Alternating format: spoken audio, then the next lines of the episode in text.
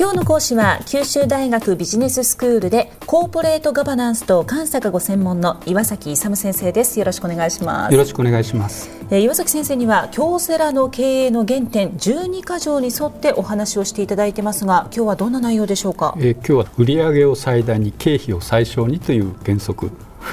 売上を最大に経費は最小。いえはい。えーとまあ、一般的に言うとすごく分かりやすいんですけどなぜこんな言葉が出てきたかというとですね、はい、僕はもう会計専門なんで売上っていうのは収益だって収益から費用して利益出すというふうな考え方あるんですよ、ええ、だけど稲森さんって会計の専門家じゃない経営者なんで。そうですね、ねだからそれって会計の説明って非常に分かりづらくて一般的な人の感覚でいくと収益っていうのは売上だと、うん、であの経費っていうのは費用だ費用は経費だでその差額として利益が出る儲けが出るという感覚なんですね、えだからそれの方が一般的に分かりやすいということで他の従業員とかも役員とかもあの会計を専門にしていない人たちに分かりやすいということで売上を最大に経費を最小にしているというような考え方です、ね、共通の言葉としてその言葉を使ったんですね、うん、専門用語でいくと収益から費用を引いて利益を出すという、えー、ちょっと硬いですね。ですね、分かりづらいですよね、えー、それよりやっぱりイメージイメージが湧く方がいいということなんです。で一般的にですね業績がいい時はこう売り上が上がってきますよね、はい、売上が上がっていくとそうすると経費も上がっていくの当然と考えるじゃないですか。そうですね、なんとなく、うん、そういうそういうところでやっていくとね後がボツになるんですよ。あの要するに要するにあの継続企業にならなくて倒産する企業になっちゃうんです。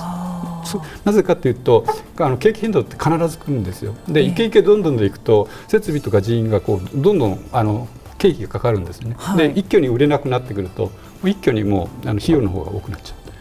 だからできるだけその儲かっている時にですね経費を抑えていかないといけないだから儲かってる時こそ気をつけないといけない、そうそうそうだからこう売上を最大にして、ええ、経費は最小に常にしていかないといけないなるほど、うん、はい。ななんですよ。だから経費も一緒に増えていっちゃだめなんですよ。そういうことですね、うん、それでですねそういうようなあの、えー、その売上を最大に経費を最小にするという管理会計システムを、はい、あの作ったと。独自に。独自に。独自に独自に、独自に作った、えー、それがですね具体的に言うとアメーバ系と呼ばれる管理会計システムなんです聞いたことない。アメーバはすみません生物の授業でしか聞いたことがないですけど。そうですねこうこう分裂してがある、えー、あれと同じやつなんですけど、はい、まあ京セラで言ったアメーバって数人から数十人のしょあの組織された小さなグループのことをあのアメーバって呼んでるんですねで必ずそれがですねあのプロフィットセンターって言ってコストセンターって費用だけじゃなくて利益が上がるようなところのあの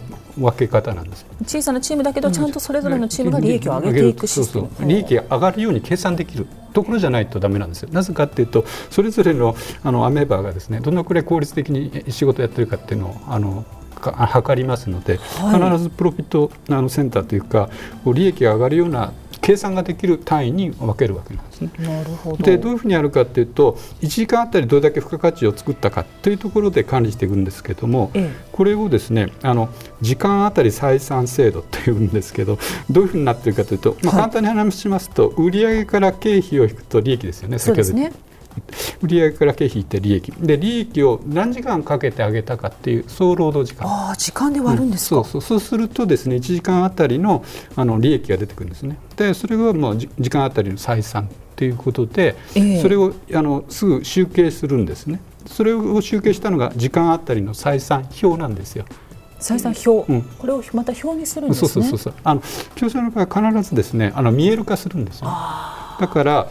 あの収益とか経費どのくらいかかってるかっていうのを日々集計してもう翌日にはですねどのくらいかかったかという現状が分かるようにしてるんです。それは社員全員見れるような形になってるんですか？朝礼でですね毎日前日のあのその売上とか経費日報が出てですね今利益はこのくらい出てると。だから目標に対してこのくらいあの目標が達成されてるとか達成されてないとかが分かるようなシステムになってるということなんです。はいあそういう管理システムでアメーバあのあの経営というのをやってまして、まあ、それに基づいてあの全体的な経営をやってるその場合ですね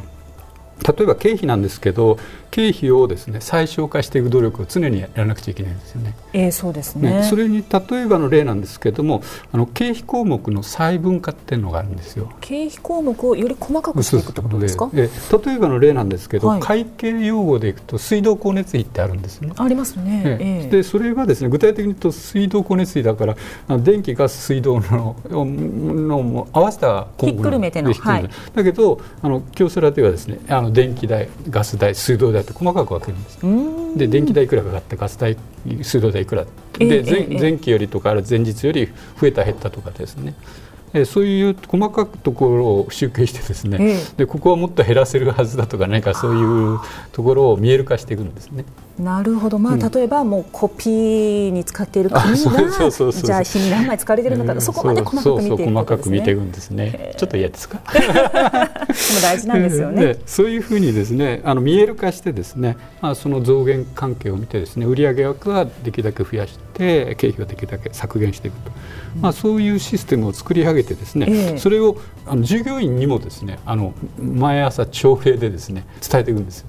そうなんですね、うん、声でちゃんと伝えて、ね、そうそうそう。普通だとですね、その経理情報とかいうのは秘密情報で役員だけは知ってますよね。そういう感じですよね。そうじゃなくて京セラの場合は全員参加な全員経営参加ということでそれぞれのメンバーがですねどのくらいあれになって貢献してるのかあるいは足引っ張ってるのかというのを常々見えるようにしてですね。だからそういうような見える化することによってあの経営状況を明確にですねあの役員だけじゃなくて従業員も把握してそれによってですね経費はできるだけ削減して売り上げはできるだけ伸ばすと。いうような努力を全社一丸となってやってると。なるほど、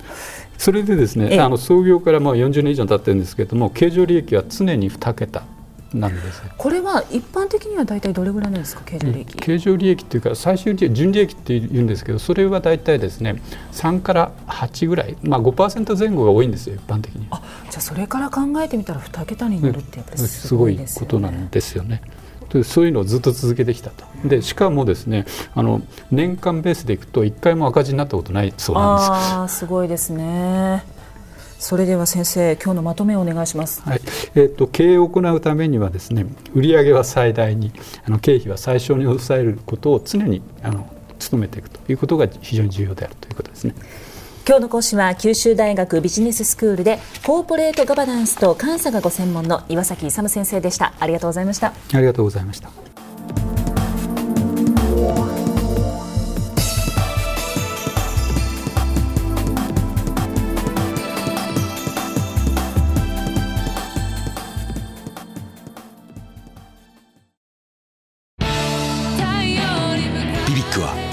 州で生まれ